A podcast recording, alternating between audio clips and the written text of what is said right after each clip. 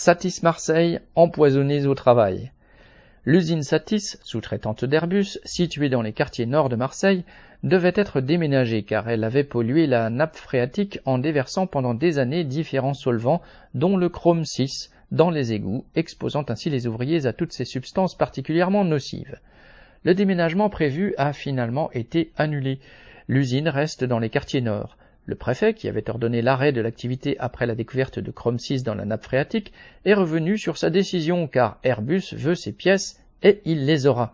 Mais personne ne veut investir dans de nouvelles installations.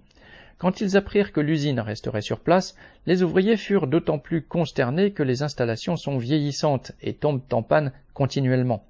Ils doivent faire des miracles pour sortir la production coûte que coûte, mais ils n'ont aucune garantie sur leur avenir, puisqu'Airbus cherche des solutions de rechange pour faire faire le travail ailleurs.